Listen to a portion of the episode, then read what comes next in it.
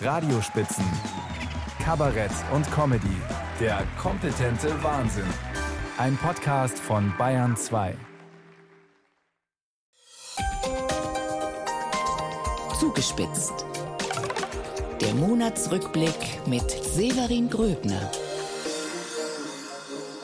Was war nicht alles los in diesem Februar, meine sehr verkehrten Damen und Herren? Es war die Weltpolitik zu Gast in Bayern, Münchner Sicherheitskonferenz im Bayerischen Hof. Und wer da aller da war? Mehr als 50 Staats- und Regierungschefs, rund 60 Außenminister und mehr als 25 Verteidigungsminister. So viele Leute, dass sich der alteingesessene Münchner wohl gedacht hat, ganz schön viel Großkupfer der auf einen Haufen. Dazu gab es noch Absperrungen und Fahrverbote zur Sicherheit der Sicherheitskonferenzteilnehmer, wobei die wichtigsten Teilnehmer gar nicht anwesend waren. Sowohl Donald, wenn du nicht zahlst, hol ich mein russisches Inkassobüro, Trump, als auch sein Kollege Wladimir, dein Land ist mein Land oder kein Land, Putin glänzten durch Abwesenheit. Logisch, was sollen die auch auf einer Sicherheitskonferenz? Für die bräuchte es eher eine Unsicherheitskonferenz.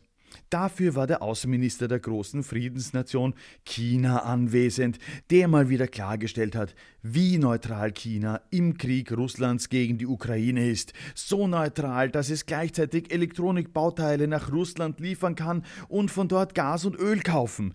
Also so neutral ist in Europa nicht einmal Österreich. Wir liefern Russland nämlich keine Elektronik, wir machen nur Bankgeschäfte und kaufen Gas. Deshalb war Österreich auf der Konferenz auch gar nicht vertreten. Dafür war der Außenminister Schwedens da, jenes Landes, das nicht mehr neutral sein möchte. Denn während es hierzulande immer wieder Wiederkäuer russischer Internettrolle gibt, die meinen, die NATO wäre schuld an dem Krieg, den Russland angefangen hat, möchte Schweden exakt dieser NATO beitreten. Die glauben das Lied vom unschuldigen Land der Russen nicht. Logisch, wenn man regelmäßig Besuche von russischen Atom-U-Booten vor der eigenen Küste hat oder mal wieder zufällig die Satellitennavigation in der Ostsee gestört ist. Dann war da noch Julia Nawalnaja auf der Konferenz, die Witwe des soeben verstorbenen russischen Dissidenten Alexei Nawalny, was tragisch genug war. Andererseits, man stelle sich vor, alle Witwen der Opfer von Putins Gewaltherrschaft und Kriegen wären anwesend gewesen, dann wäre das eine Großdemonstration geworden, eine Demonstration von lauter Frauen für den Frieden in München. Angesichts von solchen männlichen Gewaltzwergen wie dem russischen Präsidenten stellt sich einem ja doch sowieso die Frage, ob die alte These, wären Frauen an der Macht, wäre die Welt friedlicher, nicht doch wenigstens einmal ein Experiment wert wäre. Nur welche Frauen kämen eigentlich international als Machthaberinnen in Frage? Ah, natürlich Taylor Swift. Wer schon heißt wie ein Bankcode für internationalen Zahlungsverkehr, ist im Kapitalismus quasi für die Weltherrschaft vorherbestimmt. Und sie hat auch mehr Fans als die meisten Politiker und singen tut sie auch besser. Oder Adele. Die kommt ja sowieso im Sommer zu ihrem einzigen Konzert auf dem europäischen Festland nach München. Also genau gesagt zu ihren einzigen zehn Konzerten. Bei all diesen Massen könnte sie doch gleich die Herrschaft, äh, Damenschaft, Ladylike übernehmen. Und zwar von der Konzertbühne der Messe in München-Riem aus. Schließlich hat sie ja gesagt, ich könnte mir keine schönere Art vorstellen, meinen Sommer zu verbringen. Ja, mei, da glaubt man immer, diese Stars hätten einen exquisiten Geschmack, was Reisen betrifft. Komersee, Karibik, Tiroler Berge, Weihnachtsferien auf der Osterinsel oder auf einem Lama durch den Himalaya. Aber alles langweilig gegen die Messe in Riem, sagt die Adele. Vielleicht wird das das neueste Sujet für die Münchner Tourismuswerbung. Hier machen Stars gerne Urlaub. Und dazu ein Bild vom Parkplatz von der Messe in Riem. Der ist besonders schön, fast so pittoresk wie die spätkapitalistischen Kommerzzweckbauten, diese herrlich künstlich angelegten Seen, diese in Quader geschnittenen Hecken, dieses wunderbare Straßenpflaster, das im Sommer die Hitze freudig an jeden Besucher wieder abgibt. Ach, Riem, du hast es besser. Riem, Riem, Riem, du hast den Charme eines Dorfs am Mittelmeer. Eines von geschmacksbefreiten Immobilieninvestoren künstlich angelegten Dorfes an der Costa Brava, das an alkoholisierte Engländer vermietet wird. Aber Adele kommt ja aus England. Vielleicht gefällt es ihr deshalb so gut. Und wenn die Adele erstmal den Parkplatz vor der Allianz Arena entdeckt, dann wird sie gar nicht mehr weg wollen. Aber über Fußball reden ist ja gerade schwierig, na? Wegen des FC Bayern oder wegen dem FC Bayern, um das in korrekter bayerischer Grammatik zu sagen. Denn der FC Bayern ist in der Krise, sagen alle. Dabei weiß ich gar nicht warum. Ja gut, raus aus der Champions League, aber sonst hat der Club doch eine ordentliche Saison, steht im Viertelfinale des Pokals und führt in der Tabelle in der Bundesliga. Ich weiß ehrlich nicht, was dieses Gejammer soll. Also ich rede natürlich vom Damenteam des FC Bayern. Ja, die Männer schaue ich mir schon lange nicht mehr an. Wenn ich sehen will, wie sich schwitzende Millionäre bewegen, dann schaue ich mir den Opernball an. Der war auch diesen Februar. Ähnlich viele Leute wie auf der Sicherheitskonferenz in München, nur dreht sich in Wien nichts um Waffen, sondern um Walzer. Wir sind eben auch inhaltlich neutral. Zugespitzt. Der Monatsrückblick mit Severin Gröbner. Sie hören zugespitzt den satirischen Monatsrückblick auf Bayern 2 von und mit Severin Gröbner. Und das bin ich. Fasching war auch diesen Februar oder wie es der Franke nennt, Fastnacht. Und dort in Franken ist auch der Ministerpräsident Söder aufgetreten, im Kostüm und zwar als Bismarck. Also nicht als Hering, sondern als Otto von. Historische Verkleidungen sind natürlich nicht unproblematisch, wenn das Schule macht, geht der Aiwanger nächstes Jahr als Österreicher. Für Söder ist das natürlich kein Problem. Er zitiert, wie immer, wenn ihm nichts einfällt, Franz Josef Strauß, der schon erklärt haben soll, dass im Notfall die Bayern die letzten Preußen sein müssen sagt der Franke. Also ich als Österreicher hatte ohnehin immer schon die Vermutung, dass die Preußen das Letzte sind, aber wenn Bayern jetzt Preußen sind, müssen deshalb dann Schwaben zu Sachsen werden, wenn man sich die eskalierenden Proteste in Baden-Württemberg ansieht, möglich. Apropos Protest. Demonstrationsminister Hubert Aiwanger kam zur Fastnacht als Maurer. Logisch, als Heizungstechniker wäre er eine Fehlbesetzung. Aber das Schöne an der närrischen Zeit ist ja, dass sie irgendwann vorübergeht und die Leute wieder nüchtern werden und sich umziehen und normal benehmen. Aber nicht alle. Denn der besagte Franz Josef Strauß hat eine Möglichkeit erfunden, wie Politiker den Fasching noch um einen Tag verlängern können den politischen Aschermittwoch. Da darf weitergesoffen werden und die politischen Entscheidungsträger ziehen sich noch einmal ein rhetorisches Kostüm an. Und so wird an diesem Mittwoch auch der langweiligste Sesselkleber zu einem Volkstribun, denn dann ist Aschermittwochs Schlacht um Aufmerksamkeit.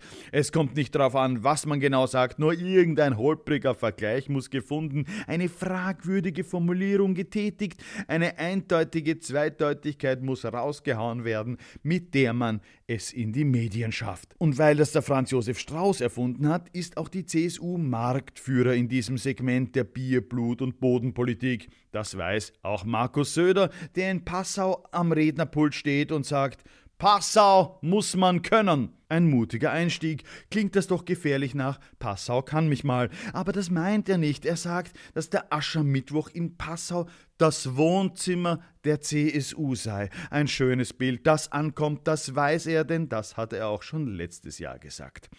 Und dann kommt endlich der Satz, der dann durch alle Medien geistern wird. Die garantiert Ampel- und Wokeness-freie Zone in Bayern, liebe Freundinnen und Freunde. Zitiert wird natürlich nur der erste Teil und nicht die Anrede, die Söder noch mehrmals im Lauf dieser Rede verwenden wird. Liebe Freunde und Freunde, also keine Freundinnen. Dafür spricht Söder seine männlichen Amigos gleich zweimal an. Da kann er mit Glück sagen, dass er im Wognis-freien Passau ist, sonst könnte man ja glauben, dass er Männer besonders egal. Jeder wie er will. Deshalb sagt der Söder auch, das ganze Jahr bin ich Staatsmann, aber heute gibt's freie Fahrt. Da fragt man sich, warum das ganze Jahr? Er war doch nur einen Tag als Bismarck verkleidet. Aber Logik ist nicht so wichtig. Deshalb beschimpft auch Söder minutenlang die Grünen, um dann zu fragen, was haben die gegen uns? Und kommt auf den Neid. Der Neid auf Bayern sei das Problem. Und sagt, die da im Süden, kurz vor Österreich, Gruß übrigens an die österreichischen Freunde. Da gibt es ein Johlen im Saal, und ich frage mich als staatsbürgerlich Betroffener, welche Freunde? Sebastian Kurz, der wurde diesen Februar wegen Falschaussage verurteilt. Naja, es bleibt nicht das einzige Rätsel in der Rede des großen Hering-Darstellers. Er sagt etwa, Bayern hätte die niedrigste Kriminalitätsrate überhaupt. Was nicht verwundert, schließlich wissen die meisten Länder gar nicht, was Kriminalität ist. Vielleicht hat es mit Kram zu tun, mit Krämern oder Krimskrams. Ganz genau erfährt man aber, was dem Söder gefallen würde. Eine bayerische Flagge auf dem Mond. Wenn er sie selber dorthin bringen würde, könnte das Projekt durchaus eine Mehrheit finden. Es gibt nicht wenige, auch in der Schwesterpartei, die den Söder gerne auf den Mond schießen würden. Doch dann kommt der große Wurf. Söder gibt eine Erklärung ab, die noch Generationen von Verfassungsjuristen Arbeit sichert. Denn Söder erklärt in Passau für die Staatsregierung, wie er sagt, Schweinsbraten, Schäufele, Leberkäse, Weißwurst und natürlich Nürnberger Rostbratwürste haben in Bayern quasi Verfassungsrang und sind deshalb geschützt. Ist das die Södersche Definition von Verfassungsgericht? Wenn allerdings diese Verfassungsgerichte nun geschützt sind, bedeutet das, dass man sie nicht mehr essen darf? Geschützte Tier- und Pflanzenarten darf man ja auch nicht wegfuttern. Oder heißt das, dass die bayerische Verfassung zu großen Teilen aus Schweinefleisch besteht? So oder so, an dieser Quasi-Erklärung werden Staatsrechtler noch Jahrzehnte im wahrsten Sinne des Wortes zu knabbern haben. Und am Schluss schildert Söder noch, wie er sich seinen Lebensabend vorstellt. Lieber ein Bulle in Bayern als ein Rindvieh in Berlin, sagt er, und jetzt darf man auch vermuten, als was er nächstes Jahr im Fasching gehen wird. Mu. Zugespitzt. Der Monatsrückblick mit Severin Gröbner. Keinesfalls vergessen darf man bei so einem Monatsrückblick natürlich den Hubert Aiwanger. Nicht, weil das der wärmste Februar seit Beginn der Aufzeichnungen war und der Aiwanger immer so viel heiße Luft ausstößt, nein, sondern weil sonst der Aiwanger traurig wird. Und dann muss er schnell wieder sein Ministerbüro verlassen und auf Demos herumstehen. Denn Aufmerksamkeit braucht der Aiwanger dringend. Er leidet nämlich unter ADHS. Also leiden tun eigentlich die anderen. Denn ADHS steht für Eiwangerisches demonstratives Herumstehen. Da kann man natürlich sagen, er ist gerne an der frischen Luft. Kritische Geister aber meinen, dafür wird der Mann nicht vom Steuerzahler bezahlt. Dem Hubert ist das egal, der steht lieber bei den freien Bauern in Brandenburg oder sonst wo, wo ein bayerischer Wirtschaftsminister eben dringend gebraucht wird. Und die Bauern waren ja diesen Februar viel unterwegs. Liegt am Monat. Es gilt die alte Bauernregel, hat der Februar zu viel Wärme, fahr mit dem Traktor los und lärme. Auch erstaunlich eigentlich. Kaum hat die selbsterklärte letzte Generation verkündet, sie werde sich nicht mehr auf die Straßen kleben, werden die Autobahnen jetzt von Bauern blockiert. Was sagt die Politik dazu? Sind das jetzt Traktorterroristen, Dieseldemonstrierer, Vorboten einer Landwirtschafts-RAF? Und die Bauern gehen ja nicht nur in Bayern auf die Straße, sondern überall, in ganz Deutschland, in Frankreich, in der Slowakei, Griechenland, Spanien, im Baltikum, in Polen, überall stehen die Bauern auf der Straße herum.